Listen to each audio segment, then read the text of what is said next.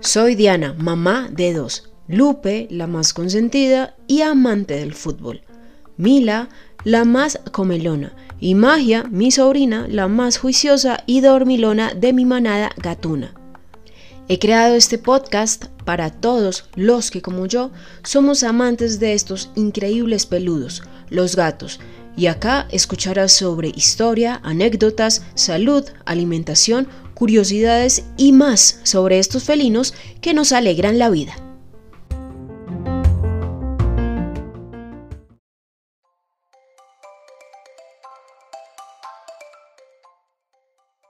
Lupe, Lupe, ven para acá, deja de jugar con esa pelota de fútbol, te voy a hacer una pregunta. Yo sé que estás muy concentrada jugando con tu pelota al fútbol, pero necesito hacerte una pregunta. Y es algo que me viene rondando la cabeza desde hace algunos días. Quería preguntarte, Lupe, ¿tú sabes algo de tus antepasados?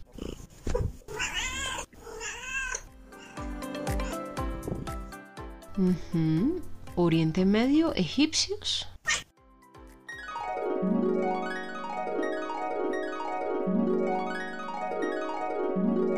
Y bueno, después de una larga tarde me contó toda la historia que obviamente les voy a traducir.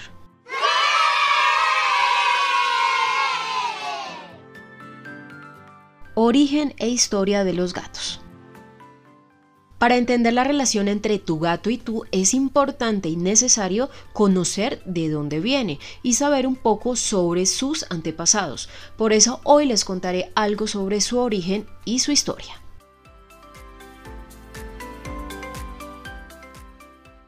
Pues resulta que hace aproximadamente 10.000 años apareció en la historia el gato primitivo llamado gato montés o Felis silvestris y desde entonces ha tenido una gran evolución logrando convertirse en un gato doméstico.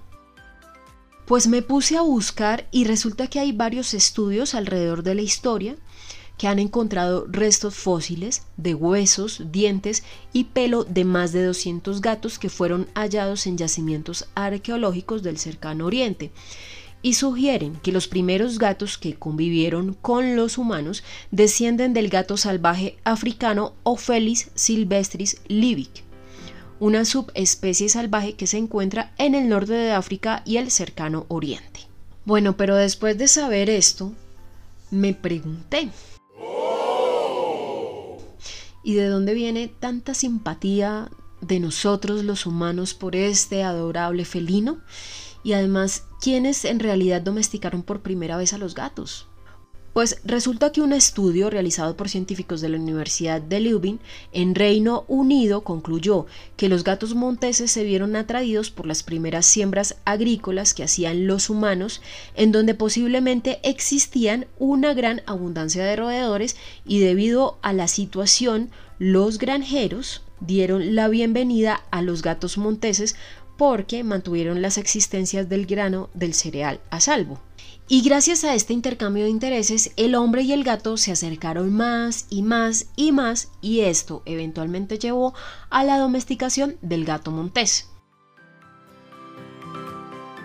Y bueno, se conoce que posterior a esto los gatos también se extendieron por toda Europa y otros lugares a través del centro de Egipto.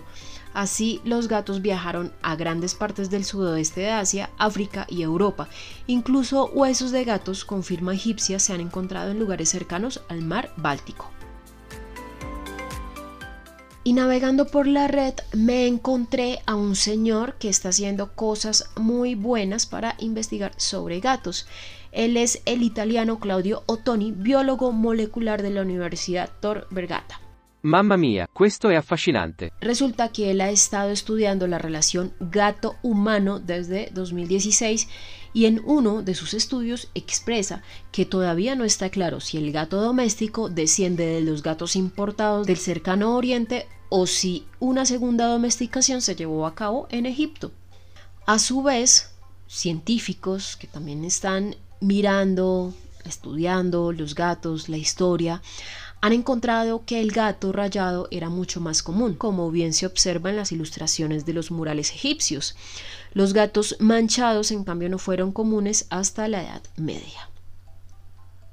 Luego encontré que otro estudio anterior, publicado en 2017 por la revista científica Nature, Ecology and Evolution, mostró que los gatos han seguido esencialmente dos rutas en su historia. Una ruta terrestre que los lleva a poblar Oriente Medio y Anatolia cuando los hombres comenzaron a cultivar la tierra hace unos 10.000 años y la otra que pasa por las rutas comerciales marítimas desde el antiguo Egipto pasando por varios puertos europeos hasta el Mar del Norte entre los siglos VIII y XI. Y bueno, pues llegando un poco a la conclusión, lo que vemos es que los gatos salvajes han sido cada vez menos salvajes. Y pues seguro en algún momento dejaron de preocuparse por cazar su propia comida para mantenerse solo con la que le proporcionaban sus amos. Y esta transformación, según el estudio científico publicado en la revista Nature, se produjo en Egipto.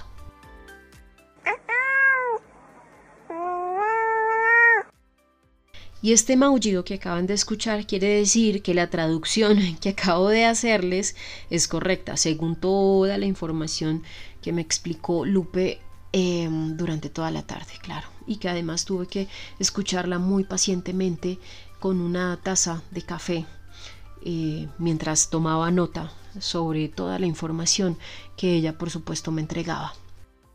Y bueno, de esta forma llegamos al final de este primer episodio. Esperamos que les haya gustado. Gracias por haberme escuchado. Esto es La Loca de los Gatos. Suscríbanse y nos encontramos por ahí. Bye.